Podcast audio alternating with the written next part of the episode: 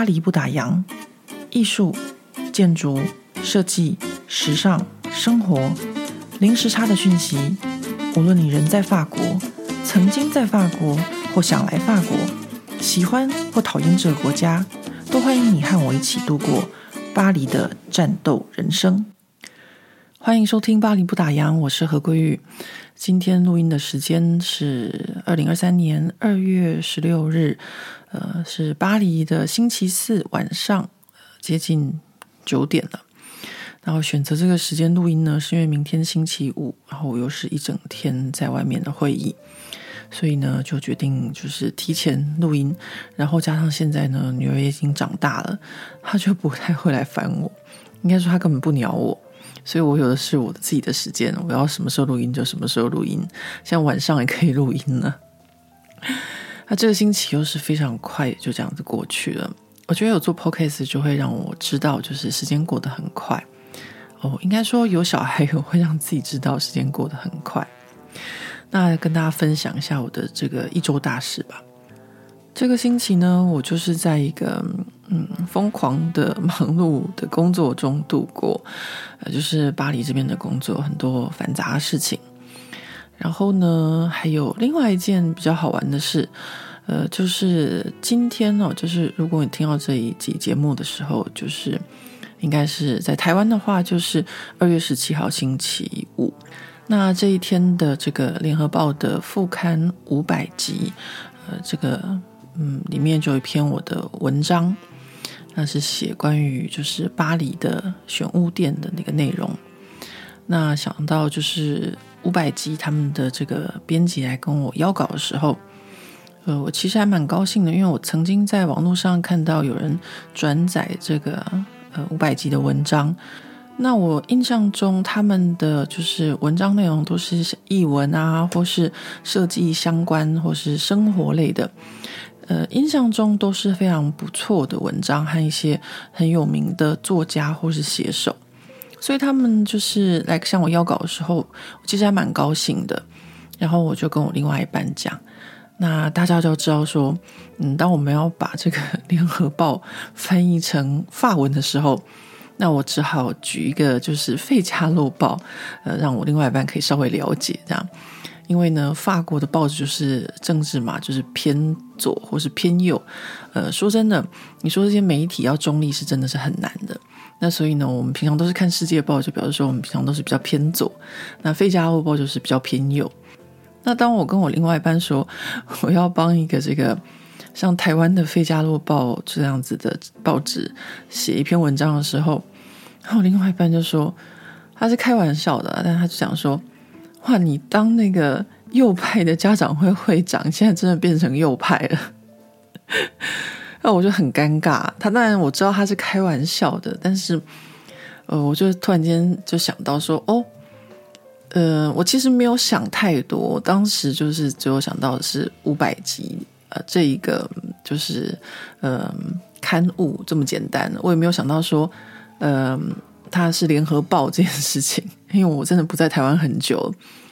然后呢，呃，这个五百集编辑就是现在新来的这个总编，呃，我之前也跟他合作过，所以我真的没有 想太多。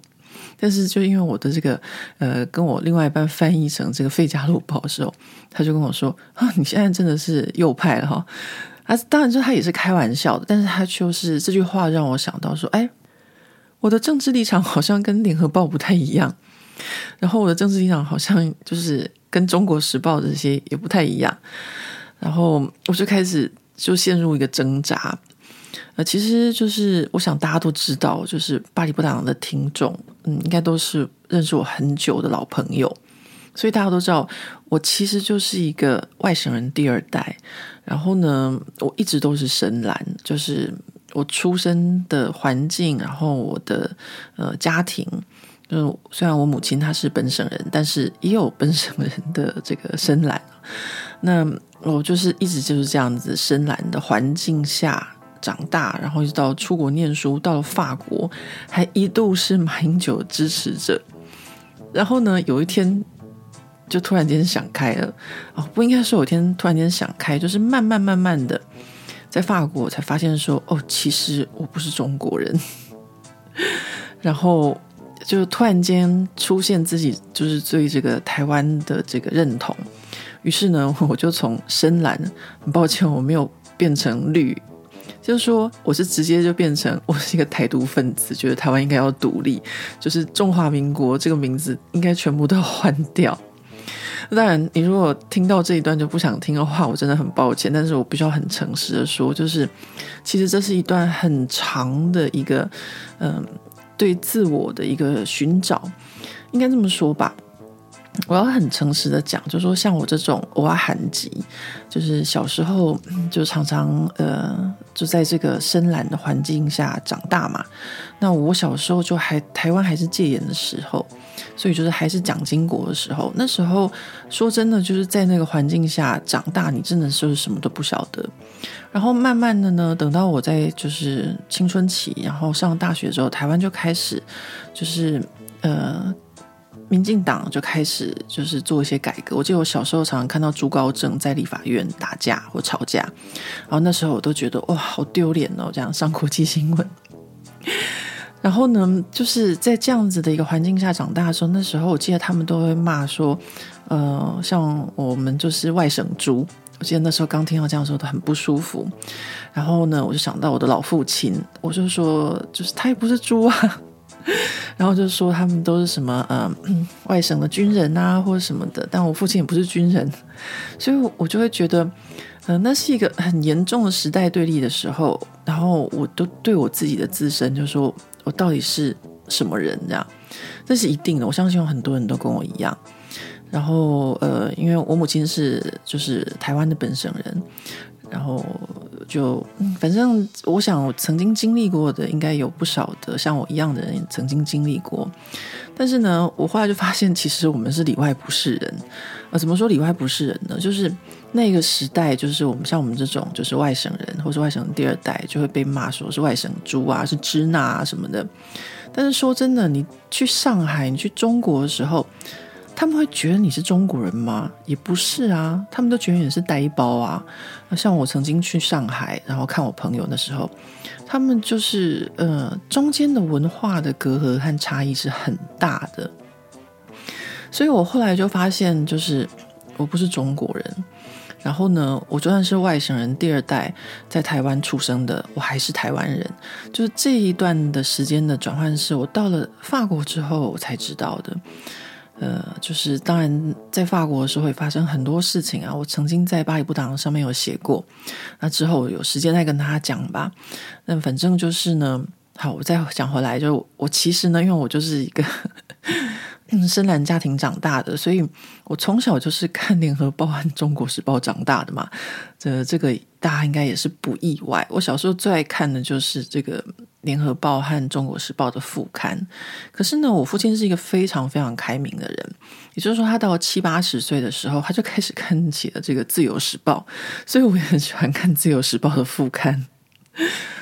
我常常在想，就是说，如果我父亲他没有，就是嗯，就是在我来法国之前就过世的话，我现在跟他对话，就是说我现在的这个政治想法或理念，我觉得他是可以了解的，就是因为他也曾经是呃他那个年代的知识分子，所以他应该是可以了解说为什么他的女儿会有这样子的转变。呃，所以呢，好，我们再讲回来这个 写文章的事情，我不知道为什么。写一个文章的事情可以讲那么远啊，反正就是呢，呃，我先生的反应呢，就让我就是突然间意识到说，哦，我是不是该帮联合报写文章？然后我就跟我另外一半讨论这件事情，他就说，如果跟你政治理念不合，你当然不要写啊，因为在法国人来说，这就是一件很严重的事情，就说你的这个理念跟想法是不是一样的？那对台湾人来说，可能像我就会觉得说，可是五百集就是只是一个译文的平台，我没有想太多这样。但是因为我家那个法国人这样讲了之后，我就开始挣扎，我就在想说，天哪，我到底要不要帮联合报写文章啊？好像一点都不符合我现在的这个就是政治理念或是我的想法这样。然后呢，我就越想越就是钻牛角尖。毕竟这个时候我的金牛座性格就出现了，我就开始钻什么牛角尖呢？我想说，现在台海关心这么紧张，如果有一天台湾被攻击，然后发生什么事情的时候，那这些就是亲中的那个报纸或杂志，他们绝对都是站在他们那边的。然后我却曾经帮他们写过文章啊。我就自己脑补了很多的幻想，然后呢，我就传了思绪，因为我自己就是想想想，就越想越紧张，越想越觉得害怕。就是明明五百集就是一个我觉得很不错的，就是他们的文章啊，内容都很好的一个一个很优质的一个平台，但是呢，它背后联合报，我却觉得啊，怎么办？呃，这样，然后我就传了讯息问我身边的朋友，就是台湾的朋友。因为我真的觉得我自己是找不到答案的，我觉得我需要就是请教他们。那当然，我朋友都是算是长期的战友吧，应该这样讲，就是他们就是活生生的看着我从就是深蓝 变成台独分子的朋友们，就是认识很久的朋友，而且他们也都在就是法国，然后有一些历练，然后也出来看过，所以他们知道为什么会有像我这样子的转变。那我咨询的其中一个朋友呢，他就是黄海宁。那他呢，就是 他很有趣，就是他在法国念书的时候，曾经就是千里迢迢的开着车，我忘记是去哪里，去瑞士还是哪边了，像就是抗议说为什么，呃，那时候台湾不知道谁呀、啊，就是呃降级什么降国格参加什么市府还是什么会议，叫国际会议，对，然后他就。从巴黎开着车，然后穿着高跟鞋，抱着他的狗，然后去叫嚣抗议说：“为什么我们要降我们的国格？”这样，然后那时候新闻传回台湾，他就被骂得很惨。然后还有人说他是中国人，是什么什么的。但是那时候人家明明是辣妹一枚，他那时候就还没有结婚，也还没有小孩。然后，嗯，他非常有趣。那时候我才刚生是女儿，我还不会帮我女儿就是洗屁股。才女儿刚生没多久，他就来我们家，然后呢，看到我女儿就是，嗯、就是便便之后的那个尿布，然后他就看我说，哈，便便完之后是一定要洗屁屁的，这样才会干净。然后就把我女儿这样一把抓了，就到那个洗手台去帮我女儿洗她的便便，然后他还跟我说，我都是这样帮我们家狗狗洗的，这是一个很可爱的女孩子哦。所以那时候呢，我就是，嗯、有咨询他的意见。因为他呢，就是呃，长期看到我是怎么样转变的。因为我认识他的时候，我还是深蓝哦，各位。然后呢，他就跟我说：“他说没有关系啊，他觉得很好。那可能是因为这个五百集的这个平台，其实真的就像我跟他讲的，他的这个文章的内容都很不错的。那我这个朋友就跟我说，嗯，他觉得是没有关系的，这样。”但是我后来就把我就是刚刚讲的这些，我就幻想了一堆，这有的没的就跟他说。那海宁他却是觉得说，其实没有关系，因为在不同的平台，反倒是可以接触到不同族群的人，感觉上好像就是有一点传教的意思，就是到不同的这个不同温层去跟大家分享自己的一些想法，然后呢，可能就会有。不是同温层的人，然后有一天就跑来巴黎不打烊，然后呢，他们可能以为我就是写一些译文啊，然后选物店，然后某一天呢，我又爆发了一个这个 我对一些政治的想法之后，他们可能就是又马上就转黑粉之类的。OK，反正反正没有关系，我就是后来呢就写了一篇关于巴黎选物店的一篇文章。那我这边跟大家分享一下，如果其实大家有兴趣的话，今天星期五，呃，在台湾很多地方都可以拿到。我记得好像是有些地方是免费的。我看到那个编辑传来给我连接是这样讲的，呃，就是在讲这个巴黎的选物店。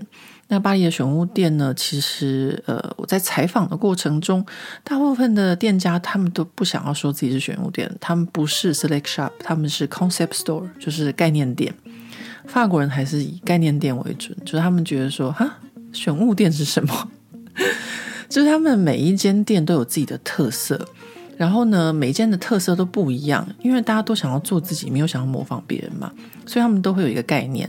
那这个概念有很多，有的是以时尚为主，有的是以居家为主，然后有的是以环保节能为主，所以都非常有趣。然后，嗯，如果大家想要收集，就是以后来巴黎旅游的这种最新的资讯的话，我非常欢迎大家去读这篇文章，因为在我这篇文章里面有非常多的好的地址和店家。呃，让大家知道说，巴黎的这些选品店或概念店不是只有 Maxi，呃，还有其他很厉害的，或者是很不一样的。因为这个 Maxi 它真的就是太有名了，就是 Colette 倒了之后，不是 Colette 不是倒，就是 Colette 歇业之后，然后 Maxi 就变成了巴黎的唯一。所以我每次去 Maxi 的时候，那个里面人之多的哦，就是所有的观光客都好像就是一来巴黎一定要去 Maxi 这间店一样，然后。嗯，就是变得不是很舒服，逛起来不是很好逛。但是呢，买东西的人很少，所以说真的，Maxi 它其实在硬撑，因为他们后面有很大的资金在支撑着他们。那我建议大家可以去看看其他家，其他家嗯就在五百集上面我就有写。那之后的话呢，我也会没事就跟大家分享。好，那今天呢，我的主题就来跟大家分享这个像小王子一样反应与思考。我要分享第一个像小王子一样反应与思考的章节，呃，的标题是像小王子一样知道保持谦逊。啊，我现在念其中一小段跟大家分享。这个是作者，他就写说，几年前有人对我说，当你开始成功时，你就会跟大家一样有大头症。我不知道他当时是在说他自己，还是在说我。我嘲讽地回他。在成功的情况下，为了保持平衡，头和脚必须要同时膨胀，还蛮好笑的啊。那成功的日子来临了，当我默默的耕耘了这么多年，一切开始萌芽，没有虚荣感的慢慢成长，因为付出的代价高昂，而第一次的收获却很微薄，因此用谦虚的心态观察和学习这些在各自领域。达成梦想的人，奇怪的是，我观察到有这种成功水准的运动家、作家、发明家、音乐家、工程师、创作者或演员，没有人有虚荣心，因为大家付出了代价和渴望，还有实践超越自己去建设、去实践。好，呃，这个章节呢，我大概就念到这边就好了，因为我觉得。嗯，他这一段话讲得非常的有道理。呃，我相信大家应该都知道，就是很多呃，就是爬得越高的人，他们就会越谦虚，呃，他们就会嗯，就是越抱持的一种这种呃谦逊的态度在过日子，在学习。那我在想，就是其实道理很简单，就是当我们爬得越高，是当我们看到越多的时候。我们越知道自己的渺小，这是我在巴黎的每一天，我都这么觉得。为什么呢？因为我在巴黎的每一天，我都觉得，哇，真的是有太多太多的天才，真的在路上，你随时都可以遇到有太多太多漂亮的人。就是如果你觉得你自己很漂亮，但这边有更多更漂亮的人；如果你觉得你自己很聪明，这边有更多的天才。所以在这个地方，我就是每天都觉得，嗯，我需要谦虚。那讲到这个，就想到最近这个礼拜还有一件很大的事情，就是这个吴淡如电脑绘图的事情。其实有听 p o c a s t 的朋友知道，我上次好像跟大家讲，就是我有时候会听他的 p o c a s t 但是我实在没有办法听太多集，因为就是一直在讲钱，就是那个对钱的渴望，实在是我我我没有办法。你说我要说难听一点的话，就是可能就是铜臭味有点重。可是我真的觉得，就是吴淡如是一个。很聪明，然后口才很好的一个呃作家，所以呢，有时候听他的这个呃 podcast，我会觉得还蛮接台湾地气的，会让我有在台湾的感觉啊。那所以呢，我就在脸书上面有稍微就是讲了一下，其实我一点都不讨厌他，我就是只是觉得这件事情很有趣，因为。因为他的态度就是长辈啊，就是长辈搞不清楚什么是 AI 算图，然后什么是电脑绘图，然后呢被他纠正了之后不高兴生气，就这样子而已啊。所以我觉得没有什么，因为我觉得我母亲应该也会，就是哦，我母亲比较不会，我母亲修养还蛮好的，但是就是很多长辈都会这样子，所以我就觉得说，谁家没有长辈啊，就把他当长辈看就好了，不需要去言上他。所以我就是用那种比较就是 诙谐一点的，就是。态度在看这件事情，那我有跟大家讲，就是说趁这个机会要跟大家说，就是呃，法国并没有什么四十八小时占房子，然后呃就不能够，就是你如果房子被占据四十八小时之后，然后你没有报警，然后警察就不能够来赶人这件事情。因为呢，这一则新闻哦，呃，很多就是关心我的网友或者亲朋好友都会说，哎，你出门度假小心点哦，你们家房子被占了怎么办？那首先就是，如果你是自己住的房子的话，是不会有这种问题的。自住宅被入侵，那警察就是会马上来处理。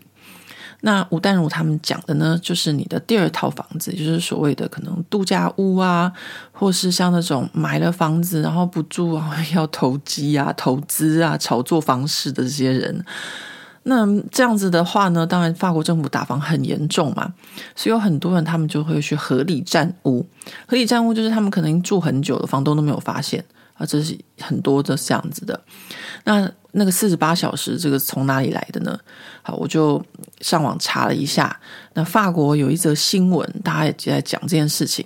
那而且那是二零二零年的新闻，我记得。那那个新闻电台他们就去呃到处追追追哦，然后就追就说，其实法国根本没有这个法条，完全没有四十八小时这个法条。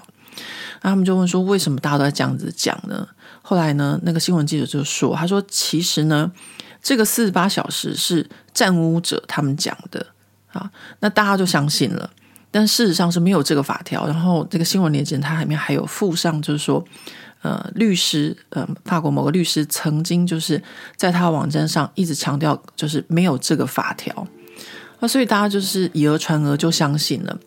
然后呢，我有一个朋友呢，他也有一个 p o c a s t 他就。”刚好讲到这件事情，然后跟他在住在法国的朋友，他们就在分享这件事情。那我就好心的就提示我这个朋友说：“诶，法国没有这件事情啊！当然还有去年有修法。那修法之后呢，这个大名鼎鼎的四十八小时就出现了。这个四十八小时呢，就是说，呃，你如果你的房子被占了，就是你的第二栋房子哦被占了，你就可以向相关单位呃申请处理。”那相关单位呢，就必须要在四十八小时的时候告诉你说他要不要处理，然后呢，在二十四小时之内就要赶人。所以这个新出来的法规其实跟这个吴淡如姐姐 就是在台湾讲的是刚好相反。那很有趣的就是，我就跟我朋友提醒，然后这个朋友呢，他也就跟他住在巴黎的朋友就讲到这件事情。啊，这个住在巴黎的朋友呢，还专门跑去问警察，结果呢，警察还是就是跟这个淡如姐姐讲的是一样，就说哦，四十八小时之后就不能赶人喽，这样。啊，那我就想说，嗯，那这个是。新闻媒体报错了吗？还是警察错呢？那我这边要跟大家讲一件事情，就是呢，在法国这个国家，你问十个人，十个人会有不一样的答案。而且呢，基层的员警、基层的公务员，他们有的时候他们讯息反而很慢，所以在这个国家，你必须要掌握第一手的资讯。如果是我今天。遇到就是我房屋被占了，然后这警察跟我说：“哦，没有哦。”他回答我跟淡如姐姐讲的一样，说：“哦，四十八小时过去之后，我们就不赶人哦。”那我就会拿出法条，然后跟他据理力争，然后叫他去问他老板，啊，就是在法国生存就是要这样。所以呢，哎，再次证明为什么我要就是呃到右派的家长会去卧底，就是为了要获得第一手的资讯。好，我废话讲了那么多，那我再跟大家分享。这个小王子的另一个章节，另一个章节呢，就是像小王子一样分辨紧急与重要的事情啊。我觉得这个真的非常非常重要。我先来跟他念一下啊，他这边是不是在讲说这个作者啊？他说小时候，当我和父亲一起去木匠铺，他父亲应该就是木匠。然后说，那我的首要任务就是站在这个刨光机、然后带锯机、还有打磨机和其他大型机器的后面。当木屑和刨花就是装满了袋子的时候，我就要换一个袋子，那是像人一样大的袋子，是比我还要大的管子。然后那种管子，它的意思就是说，那种大型的工业用的塑胶袋，它就是一管一管的。然后所以呢，你就要在一端打结，然后另外一边呢，它才会变成是一个塑胶袋这样。还是说，嗯、我必须要双臂环抱它们，才能把这些袋子拿到外面，放到棚子下。跑腿小助手的工作辛苦又费力，尤其是在那个年纪。而然而，这是工厂顺利运作的必要工作。如果这些袋子装满了，机器呢就会进入紧急状态，无法再切割任何的呃木材。而工厂的当务之急就是为客户生产家具、柜子、书柜和一些厨房的柜子，让这间公司得以运作。但重要的却是确保这些家具能够生产出来。所以机器它必须要运作，这只是工厂其中的一个环节。但以我当时的年纪来说，这是个很重要的任务。机器可以运作，袋子可以装木屑。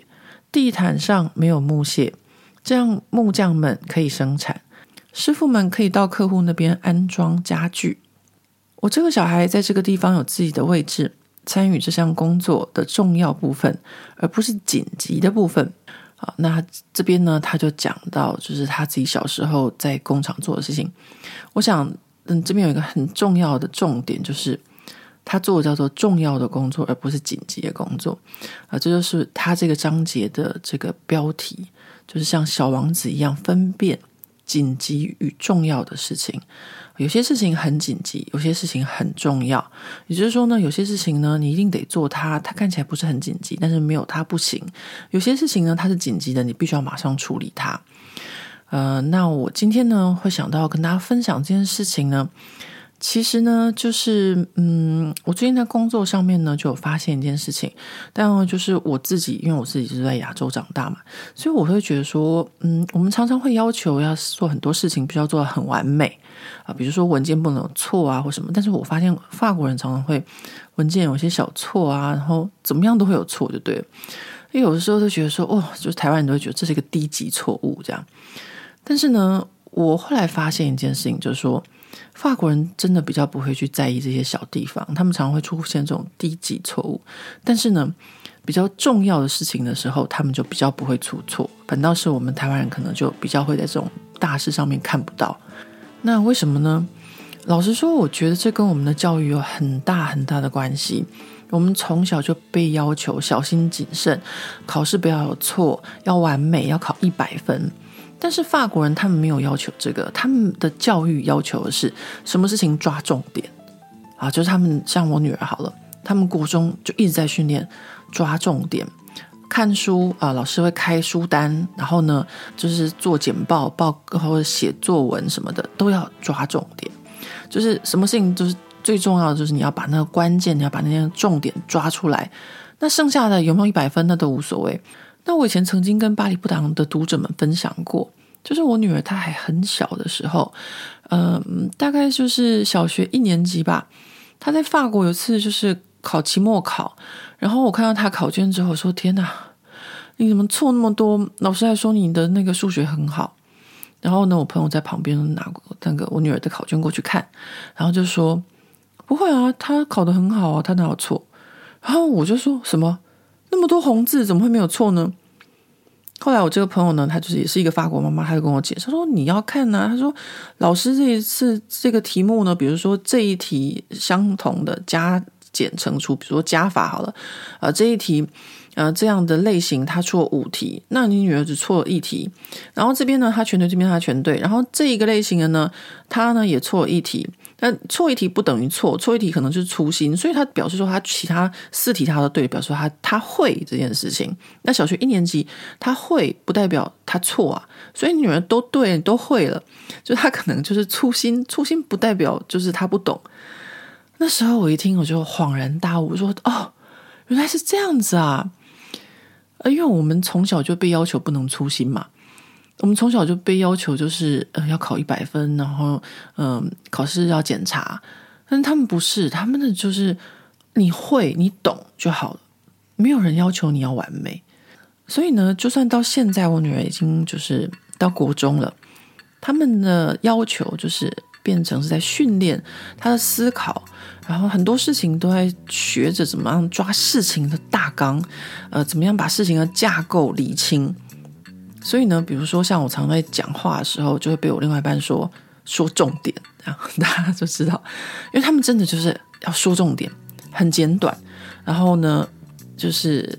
做结论就永远都在这做结论，所以我发现我最近就是文章就开始会慢慢想要写的比较短一点，然后呢，尽量很多事情就直接做结论，这样像法国人一样抓重点做结论，因为这是一个需要长期训练思考的方式。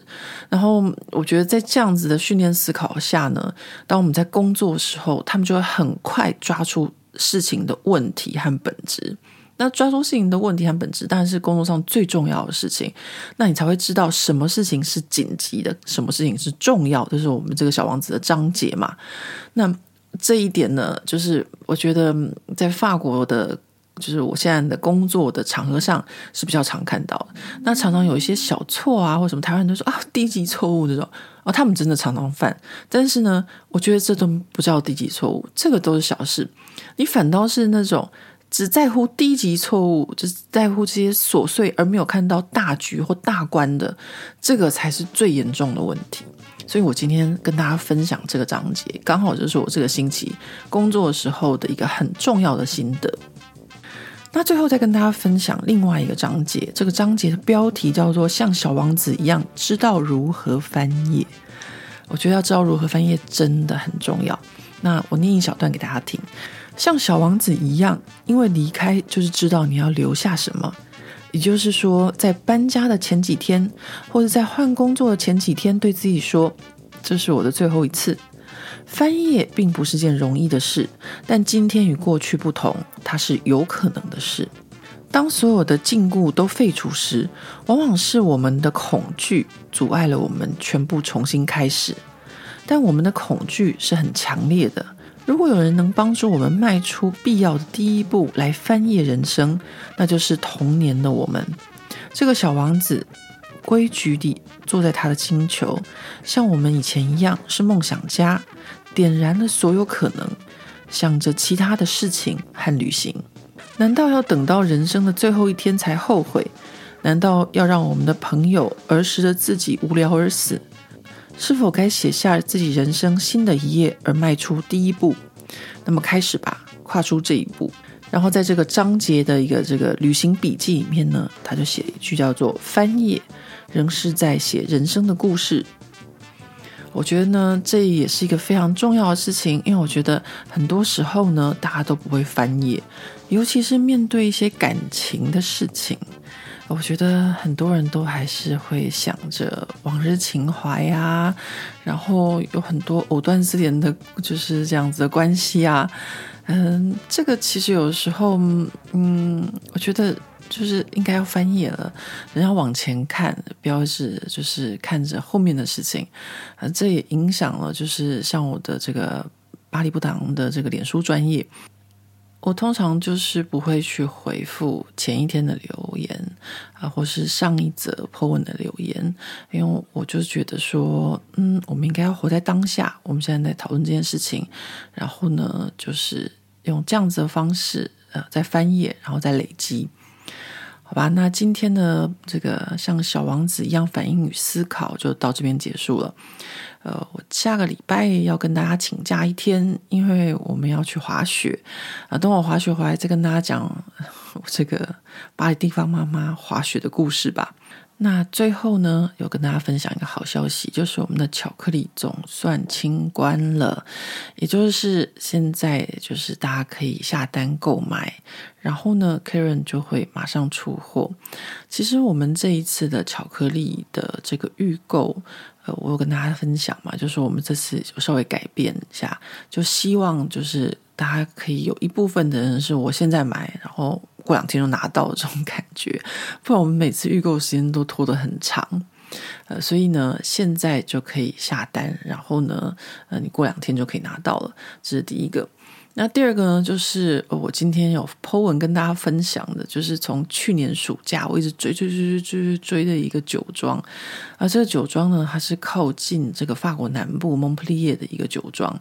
那那时候呢，就中道大哥他就喝了好喝，他就传给我说这个酒好，他还说好，我就开始就是按下了那个执行键，我就要去找，然后开始呢跟酒庄联络。酒商就说：“哦，在巴黎有这两个地方你可以买得到。”因为中央大哥说说好喝，但是我没有喝到，我怎么跟他推荐呢？于是我就在去年暑假这个热浪来袭的时候，就马上去买。因为我这人的个性就是很急，然后呢又，又不喜欢等。那中央大哥跟我说好喝，我就马上就要，然后就是马上想喝看看。所以就在热浪下去找酒，结果呢，到了 A 酒窖说。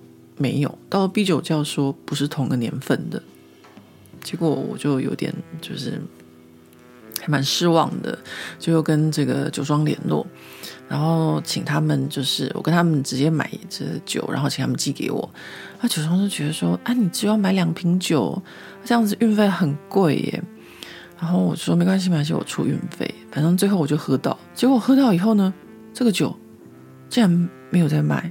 然后我就很觉得，哎，各位朋友，其实很多就是读者私讯到巴黎布达的脸书专页给我，然后跟我说，呃，看可不可以再多找一些好玩的东西啊，大家一起预购啊什么的。但真的不是我不要，而是真的就是这么困难。法国很多很多的好东西，他们都。就是卖自己国内都不够了，他们根本没有想到外销，或他们根本没有外销的经验，所以他们就是对这件事情也很排斥。反正就是他们自己做内销市场就很精很不错，就对了，就没有要想要赚更多的钱。那人生也不是只剩下赚钱，对他们来说嘛。啊，所以呢，就是一直都是像这样子的情况。那这一次呢，因为有这个巴黎酒展的关系，那这个酒庄的这个负责人他刚好来巴黎酒展。就被我在巴黎给他堵到了，然后呢，我就跟他说：“呃，我不管怎么样，我要一些酒，然后要给我的读者。然后因为我自己喝了，我也觉得很好。然后呢，就想要就是介绍给我的读者们。呃，就这样子，我就跟他说，不管怎么样，你就保留这样子的扣打给我吧，一定要给我一些。然后他就说：好好好，那到这个月底。”呃，我们再来讨论，这样他要去度假，我要去滑雪，所以呢，有兴趣的朋友就可以就是到这个巴黎好好吃的脸书专业私讯 Karen，然后要秀出你的这个身份证，表示你已经满十八岁。啊，虽然我相信听我 Podcast 的朋友们应该都跟我差不多年纪，差不多同温层，但是我们还是要尊重这个台湾的法规，不可以做违法的事情。那大致上就这样子喽，呃。酒和巧克力的数量都非常的少。我当我跟他说数量很少的时候，大概就是呃只有二三十这样子的数量，因为我们真的都是很少的数量这样。呃，所以大家如果有兴趣的话，真的就是要动作要快。好，那我们就下回见喽。下回就是下下个星期五，希望我能够就是好手好脚的从身上回来。好了，大家拜拜喽。